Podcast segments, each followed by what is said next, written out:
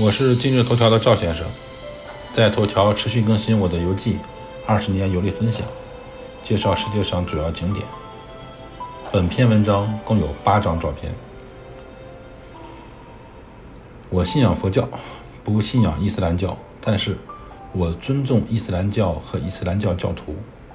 上一篇游记简要介绍了世界三大宗教之一的伊斯兰教，这一篇呢？介绍伊斯兰教的宗教经典著作《古兰经》，因为涉及到伊斯兰教，涉及到《古兰经》，为了避呃避免这个敏感的话题，本文只是在普及基础知识的前提下，略微加上我在巴基斯坦生活时关于这部经书的所见所闻。什么是经？毫无疑问，我国传统文化默认的经一般指的是五经。五经是什么呢？就是我们小学就学过的《易》《上》《诗》《礼》《春秋》。至于圣呃圣经、《古兰经》《法华经》这些著作中“经”的含义，它们是指历来被尊奉为典范的著作，特指宗教典籍。《古兰经》的中文名字来源于这部经典的英文翻译。是音译过来的，英文发音叫 Quran，它也可以被翻译为《可兰经》。《古兰经》是伊斯兰教唯一的根本经典。相对比而言，现在佛教经过多年发展演变，不但分为南传、北传、藏传三个大的分支，各个分支的经典经书呢，也是汗牛充栋。康熙年代汇总的龙藏。是集大成之作。对我而言，我最喜欢的两部佛经是《法华经》和《楞严经》。所谓“楞严开悟，法华成佛”。再说回《古兰经》，它是伊斯兰教先知穆罕默德在公元二十三年的传教过程中陆续宣布的真主启示的汇集。伊斯兰教主张《古兰经》降世于公元。六百一十年，也就是伊斯兰教教历的九月，盖德尔夜，直到公元六百三十二年穆罕默德四世，启示终止。伊斯兰教认为，《古兰经》是神圣的语言，是伊斯兰教信仰和教育的最高准则，是伊斯兰教教法的渊源和立法的首要依据，是穆斯林道德行为的重要准绳。也是伊斯兰各学科各教派赖以建立的理论基础。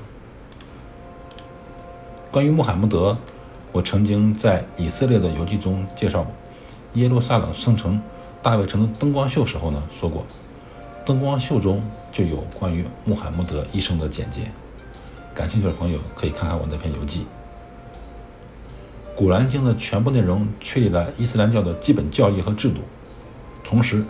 反映了穆罕默德时代阿拉伯半岛西甲兹地区的社会现实和伊斯兰教传播过程中的斗争情况。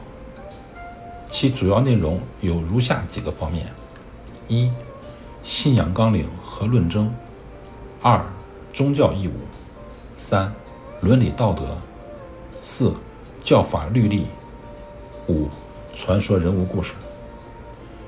穆罕默德在麦加传教时期。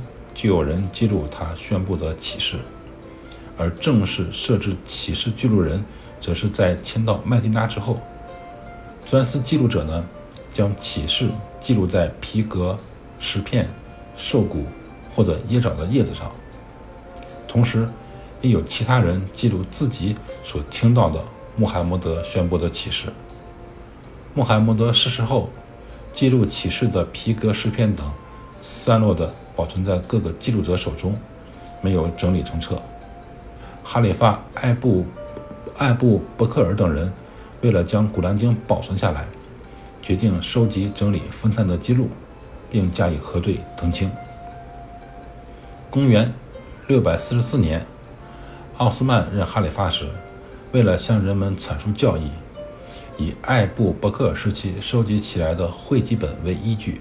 重新进行订正整理，统一《古兰经》的内容和章次编排。整理成熟后，定为《奥斯曼定本。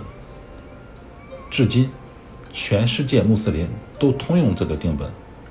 奥斯曼的定本《古兰经》包括一百一十四章，各章长短不一，最长的有二百八十六节，最短的只有三节。根据《古兰经》，呃，一提到《古兰经》呢，巴基斯坦朋友非常骄傲地和我说，这部经书正式用阿拉伯语成文之后，一个字都没有改过。我能猜到他想表达什么。现在基督教的圣经、佛教的很多佛经都有不同版本啊，甚至在佛经中有伪经存在。那对比而言，《古兰经》在宗教、历史、文化上的地位可见一斑。从经文的内容分析，可以说它不仅是一部宗教经典，而且是一个政治文献。它是穆斯林行动的指南。是阿拉伯国家第一部成文法。中国呢也有汉译本《古兰经》，是中阿双文对照的一本。我在奥地利的游记中写到过萨尔茨堡时候，说我曾经在教堂领过一本圣经。同样，我在伊斯兰堡也领过一本《古兰经》。我在伊斯兰堡时候，大部分住在 F 六区一个中国人开的饭店，有时候为了方便。我会住在军工厂的军官会所，当地人叫做 Officer Mess。这个酒店呢档次高一些，房间会放一本用丝布包裹的《古兰经》。有一次朋友来我房间，看到我在翻看《古兰经》嘛，他就很热情的把他随身携带的一本经书送给了我。赵先生，二零二二年十二月十日。